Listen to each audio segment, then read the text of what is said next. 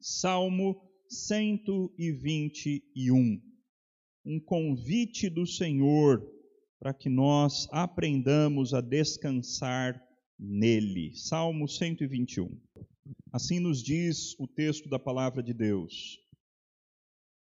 Elevo os olhos para os montes. De onde me virá o socorro? O meu socorro vem do Senhor, o que fez os céus e a terra. Ele não permitirá que os teus pés vacilem, não dormitará aquele que te guarda. É certo que não dormita, nem dorme o guarda de Israel.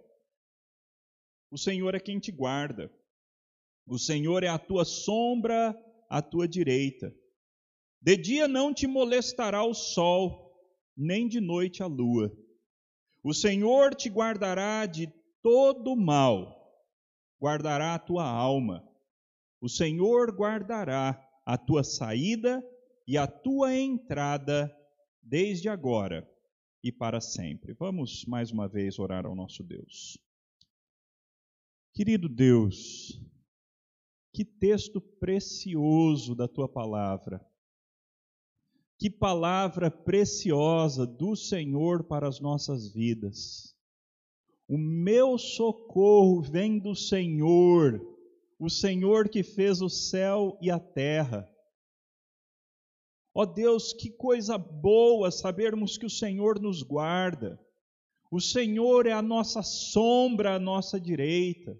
O Senhor é o nosso guarda, constantemente cuidando, velando por nós.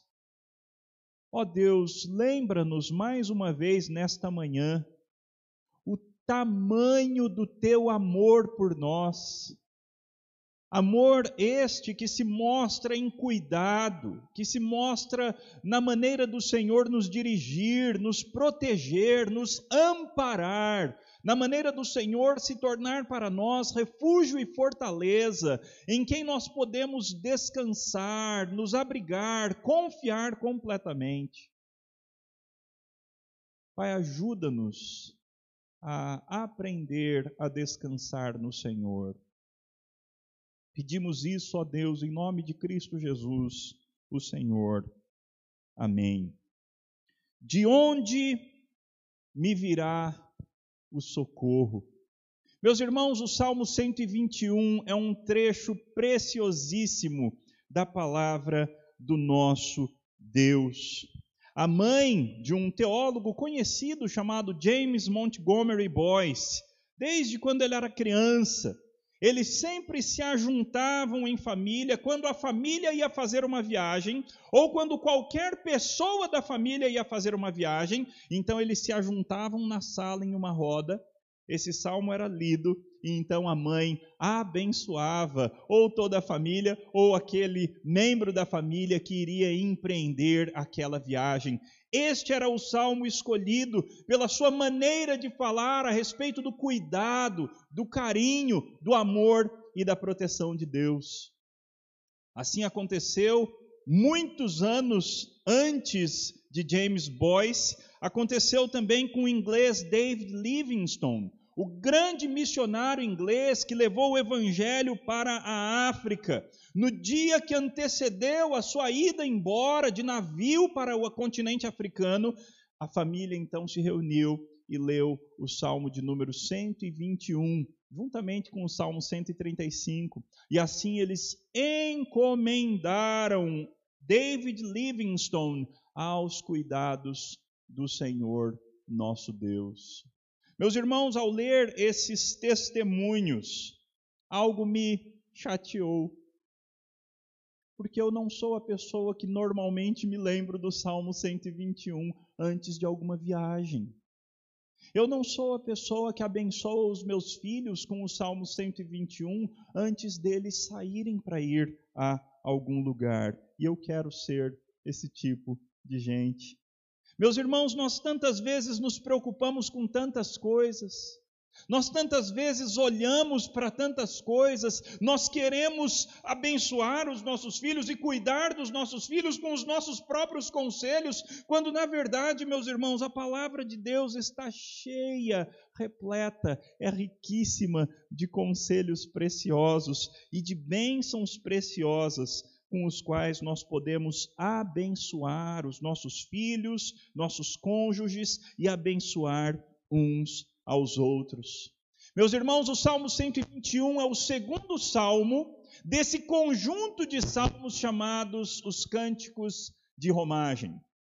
Existe uma grande discussão em como é que esses salmos foram unidos como uma coleção de 15 salmos dentro do saltério. Quais foram os motivos e quais eram as ocasiões, qual era a ocasião que esses salmos eram lidos.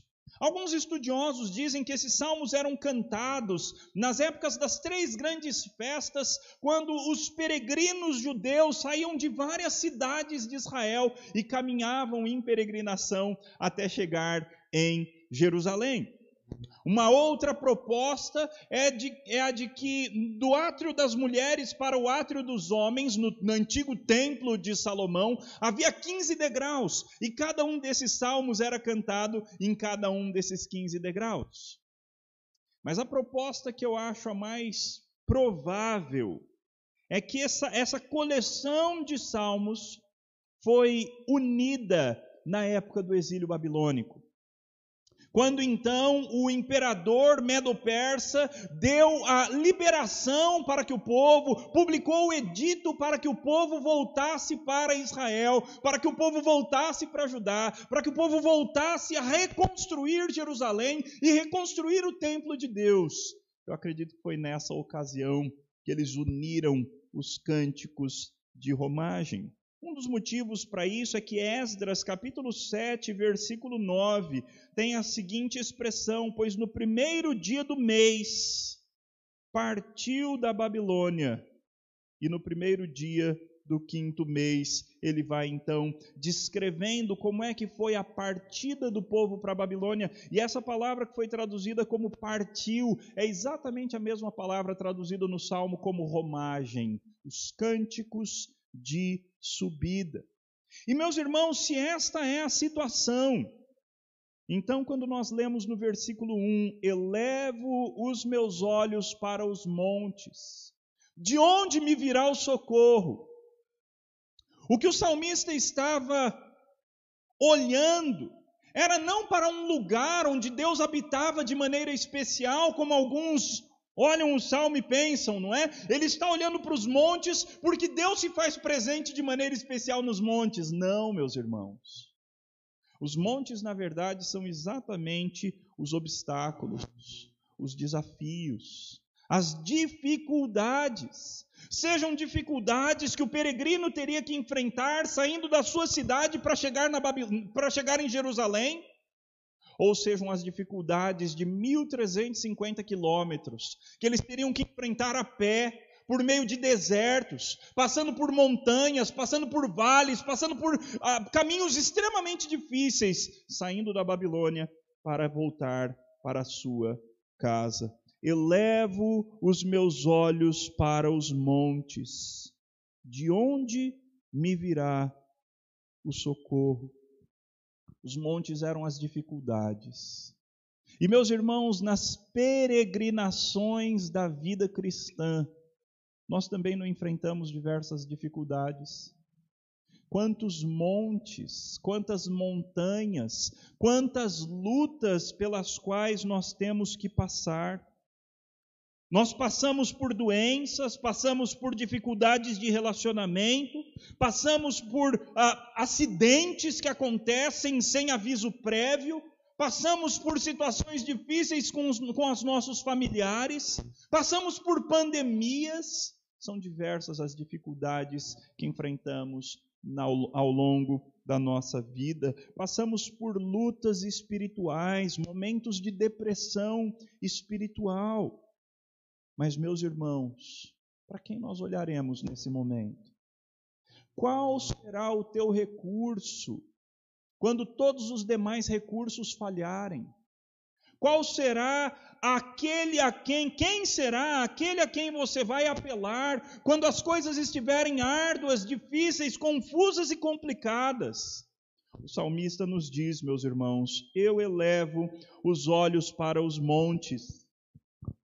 De onde me virá o socorro? A resposta certeira do salmista, sem dúvida, sem uma sombra, sem pestanejar, o salmista então diz: O meu socorro vem do Senhor, o Senhor que fez o céu e a terra.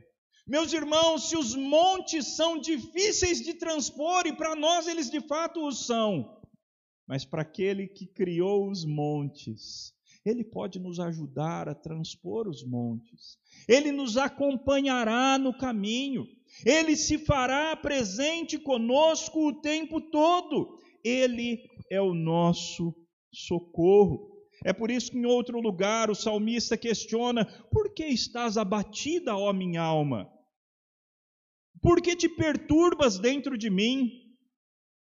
Espera em Deus, pois ainda o louvarei. A Ele, meu auxílio e Deus meu. Espera em Deus, ó minha alma. Meus irmãos, Deus, o Senhor dos exércitos, o Senhor da aliança, aquele que decidiu nos amar e nunca volta atrás em nenhuma das suas decisões, esse Deus é o nosso refúgio e a nossa fortaleza. O Deus que fez os céus e a terra, Ele é o nosso Senhor. O Deus que criou o mar, criou as nuvens, as estrelas, Ele é o nosso Deus. Ontem eu e Ju tivemos uma experiência deliciosa. Nós estávamos lá em Catanduva e aí então resolvemos acordar cedinho para olhar para o nascer do sol. Meus irmãos, que coisa linda! Meus irmãos, que espetáculo da natureza. Enquanto pássaros e mais pássaros e mais pássaros revoavam e faziam os seus cantos maravilhosos, louvando ao Criador, o sol então começou a brilhar e brilhar e subir e subir e subir até ser dia perfeito. É como a Bíblia diz, não é? A vereda do justo é como a luz da aurora que vai brilhando, brilhando até ser dia perfeito. Todos nós estamos caminhando, e esse é um dos pressupostos dos cânticos de romagem. Todos nós somos peregrinos, todos nós estamos caminhando de algum lugar para outro por meio das veredas da vida. Quem é que está junto com você? Quem é aquele que te guarda? Quem é aquele que te acompanha? O salmista não tinha dúvida: o meu socorro vem do Senhor. Aquele que fez os céus e a terra. É Ele que está comigo. É Ele que é o meu guarda. Aliás, essa expressão guarda é a grande expressão deste salmo. Não há dúvida de qual é o grande ensinamento desse salmo, porque por seis vezes nós temos a palavra guarda, guarda, guarda no meio desse salmo. Olhem só, versículo 3 no final: Não dormitará aquele que te guarda. Versículo 4: Não dormita o guarda de Israel. Versículo 5: O Senhor é quem te guarda. Versículo 7: O Senhor te guardará. Versículo 8: O Senhor guardará. Existe dúvida do ensino? O Senhor é quem te guarda. O Senhor é quem te guarda. O Senhor é quem te guarda. No meio da pandemia, no meio do coronavírus, o Senhor é quem te guarda. No meio das dificuldades econômicas, no meio de, do mundo de ponta cabeça, o Senhor é quem te guarda. No meio das bagunças políticas do nosso país, da corrupção, o Senhor é quem te guarda. Meus irmãos, nós precisamos aprender essa lição. Nós não podemos permitir que as situações da vida, as notícias que nós nem deveríamos ficar gastando tanto tempo com elas, não podemos permitir que essas coisas roubem a nossa tranquilidade em Deus. O Senhor é quem te guarda. E é exatamente isso que o salmista vai desenvolver nos versículos 3 a 8. Os versículos 1 e 2. Versículo 1 levanta o problema. Eleva os meus olhos para os montes, de onde me virá o socorro? O versículo 2 traz a solução: o meu socorro vem do Senhor, que fez os céus e a terra. Os versículos 3 a 6 vão explicar a solução. Por que, que o meu socorro vem do Senhor? Por que, que eu posso ficar tranquilo no sentido de que o meu socorro virá do Senhor? Aí então o salmista começa a aplicar em diversas áreas o cuidado do Senhor para conosco. Versículo 3 ele diz assim: Ele não permitirá que os teus pés vacilem. Ele não permitirá que os teus pés vacilem. Meus irmãos, nós vivemos numa época muito tranquila. Nós vivemos numa época cheia de confortos, cheia de tranquilidades. Quando nós vamos de um lugar para outro, nós entramos no nosso carro, ou pegamos um trem, ou entramos num ônibus e caminhamos então. Caminhamos não, nós andamos nesses, nesses meios de transporte por ruas asfaltadas que de vez em quando tem algum buraco e aí a gente reclama bastante. Meus irmãos, não era assim na época do salmista. Na época do salmista, ele teria que andar, ele teria que caminhar, ele teria que passar por vales, por buracos, por terrenos extremamente acidentados, às vezes pelo meio de um rio, para chegar onde ele queria. Mas a segurança que o salmista tinha era essa. Ele, esse Senhor que fez os céus e a terra, ele não permitirá que os teus pés vacilem. No meio dos buracos, depressões, vales, montanhas, a grande bênção é saber que em qualquer terreno acidentado, Deus guardaria os seus passos. E será assim também conosco, meus irmãos. O Senhor nos guardará os passos. O Senhor vigiará para que nós não tropecemos em alguma pedra, como diz o Salmo 91. Esse é o Deus a quem nós servimos. Ele não cochila. Versículo 3 no finalzinho e 4 dizem assim: Não dormitará ou não cochilará aquele que te guarda. É certo que não dormita, não cochila, nem dorme o guarda de Israel. Meus irmãos, existiam muitos deuses, falsos deuses, deuses com D minúsculo, na, ali nas nações que estavam no entorno de Israel. Na Babilônia existia Marduk, ali para os filisteus existia Baal, existiam diversos deuses. E uma das coisas que esses deuses por vezes tinham em comum era o fato de que eles às vezes dormiam. Existiam histórias e mitos a respeito dos deuses pagãos ali do Oriente Médio antigo, os deuses pagãos ficando bravos porque eles não conseguiam dormir. Eles às vezes enfrentavam algum dragão em alguma batalha e depois eles iam dormir. E às vezes ficavam bravos por causa dos barulhos que os seres humanos faziam, impedindo e atrapalhando o seu sono. Contra tudo isso, o salmista vem e diz: Olha, esses falsos deuses aí precisam do soninho deles. Aliás, lembram-se de Elias falando: gritem mais alto. Talvez Baal esteja dormindo, ou quem sabe está no banheiro. Meus irmãos, falsos deuses não podem te ajudar na hora que você precisa, porque eles não existem de fato. Falsos deuses, ídolos tantos são demônios disfarçados do bem. Eles não vão te ajudar. Mas o guarda de Israel, ele não cochila. Aquele que te guarda, ele não cochila nem dorme. A vida não é fácil para aqueles que são vigias noturnos. Porque nós fomos feitos pelo Senhor Deus para dormir de noite e para trabalharmos durante o dia. Nós somos a nossa estrutura é dessa forma. Nós temos alguns irmãos da nossa igreja que têm que enfrentar essa luta de trabalhar durante a madrugada. Certa época, quando eu estudei fora do país, durante um tempo eu tive que ser guarda noturno para me sustentar e sustentar minha família. Não é fácil passar a noite acordado, tendo que andar por aí guardando as coisas e tomando susto até quando luz acende. Mas aquele que nos guarda, meus irmãos, ele não tem necessidade de sono. Ele não tem necessidade de descansar. Ele não dormita nem dorme. Ele é o guarda de Israel. Ele é o melhor vigia noturno e diurno que existe, porque ele está sempre atento, sempre alerta. Ele nos guardará. Nós não precisamos temer. Estamos seguros nas mãos daquele que nunca dorme, nunca descansa, nunca precisa descansar. Mas, pastor, Deus não descansou no sétimo dia? Descansou. Descansou da obra que, como Criador, fizera, é o que diz o texto. Se ele tivesse descansado totalmente, o mundo teria deixado de existir no sétimo dia.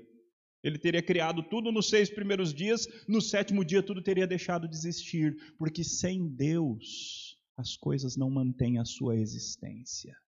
Deus não deu corda e deixou o relógio girando, meus irmãos. Deus cuida desse mundo 24 horas, sete dias por semana. Ele não dorme, ele não cochila. O texto continua e no versículo 5 o texto diz assim: O Senhor é quem te guarda, o Senhor é a tua sombra à tua direita. De dia não te molestará o sol, nem de noite a lua. Meus irmãos, a vida não é fácil quando você tem que passar por um deserto. E de fato, na metáfora da nossa peregrinação rumo ao reino de Deus, nós de vez em quando enfrentamos um ou outro deserto. Desertos financeiros, desertos psicológicos, desertos espirituais. A promessa de Deus é que Ele vai estar com você. E além disso, Ele vai não te abandonar, assim como a tua sombra não te abandona. Essa é uma das metáforas mais lindas da Bíblia. Porque a nossa sombra, meus irmãos, você já tentou correr da sua sombra? Já tentou fugir da sua sombra num lugar bem iluminado? Não é fácil fugir da nossa sombra. A hora que você vai reparar, ela está lá bem clarinha, mas ela está presente. Às vezes ela está enorme. Esses dias a gente estava caminhando, a gente gostou de ver a nossa sombra, né? Tinha uma, tinha uma luz bem assim, a gente estava fininho, fininho assim pela rua, a sombra enorme. Meus irmãos, Deus é como a sombra que não te deixa.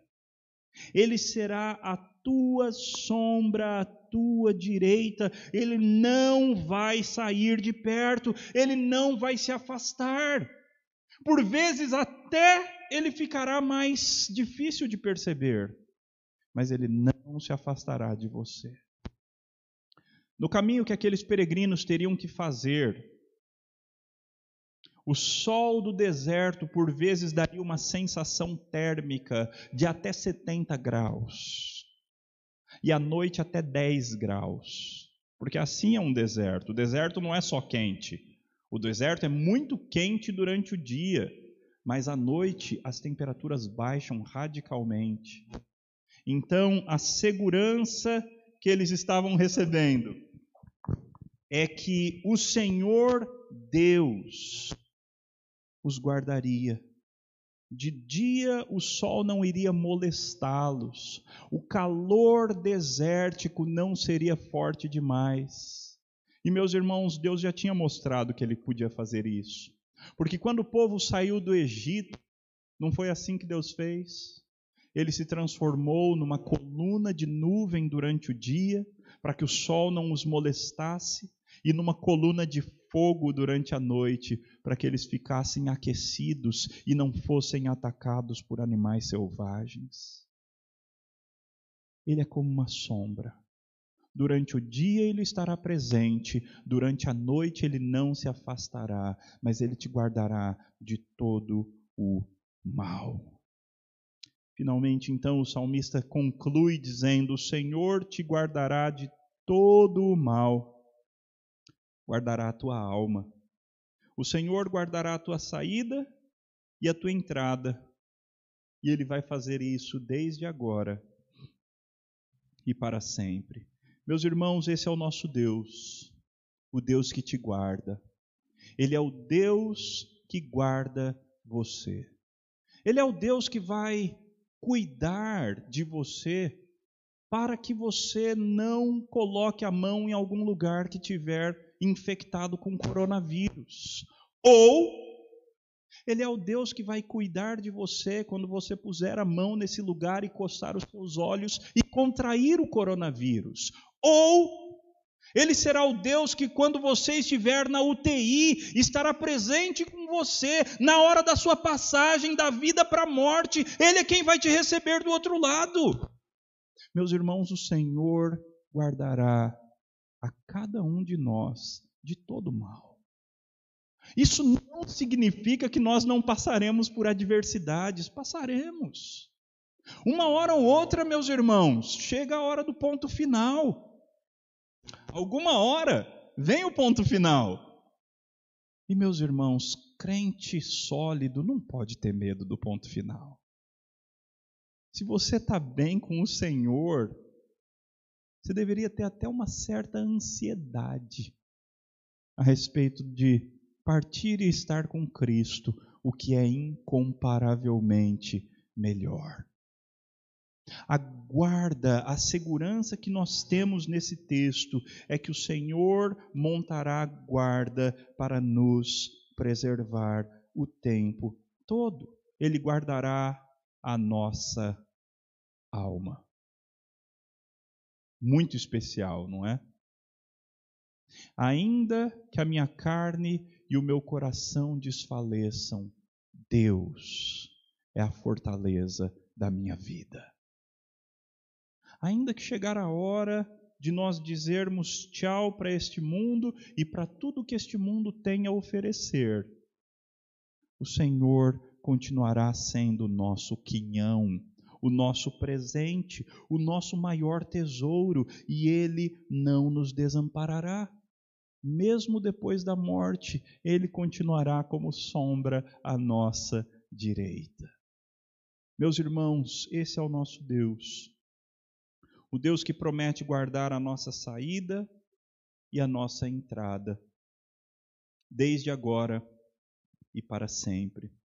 A maneira que o salmista coloca esse saída primeiro e depois a entrada deixa claro que ele estava em peregrinação.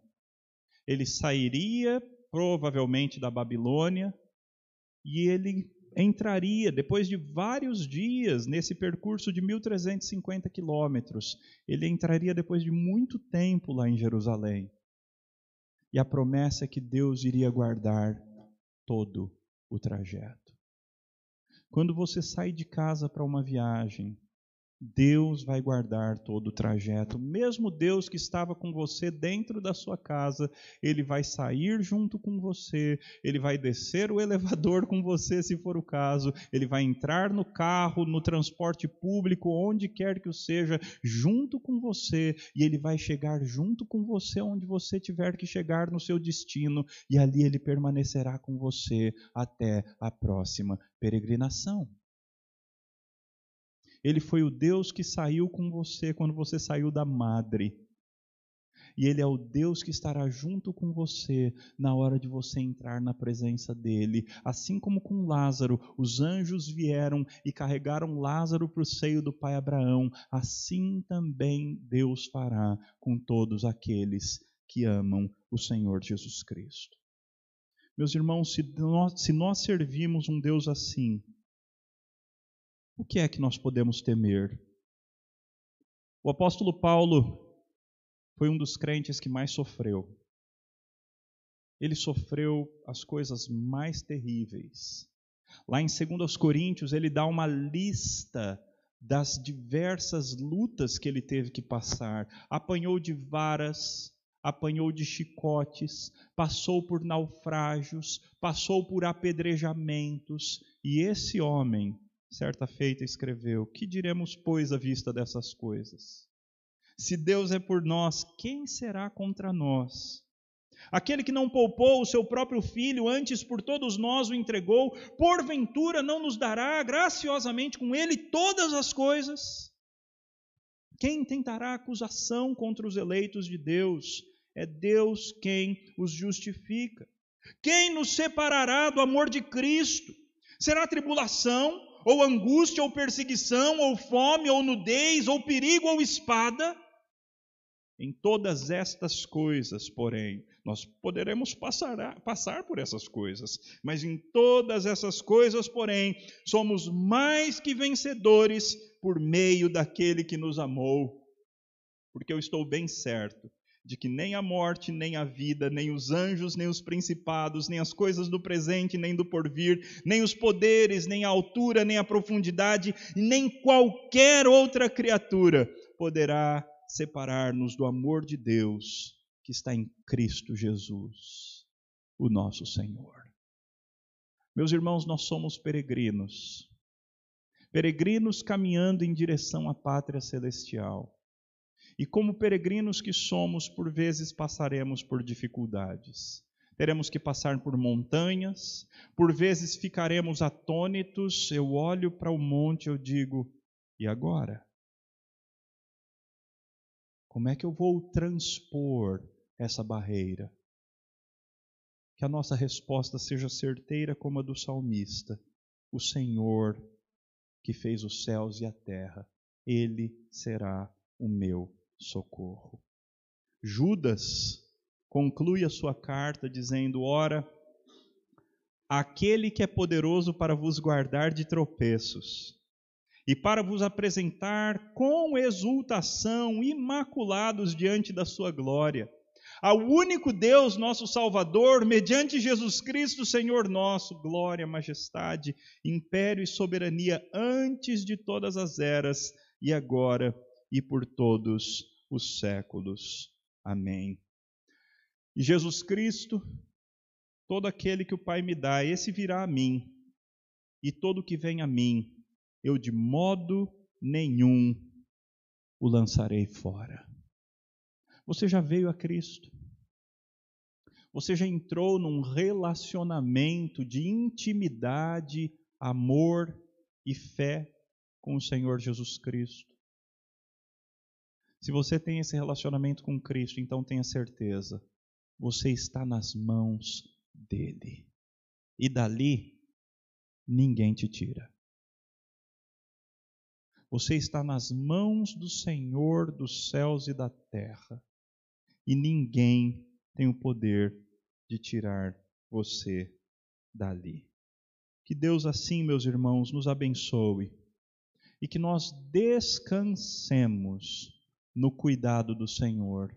Ele se fará presente, seja te preservando, seja passando com você pelo meio da, da luta, seja subindo com você a montanha mais íngreme, descendo com você, estando presente na sua saída, estando presente na sua entrada e durante todo o trajeto, Deus cuidará de ti.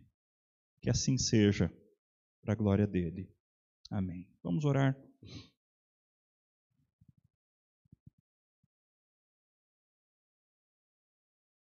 Pai querido, obrigado, Deus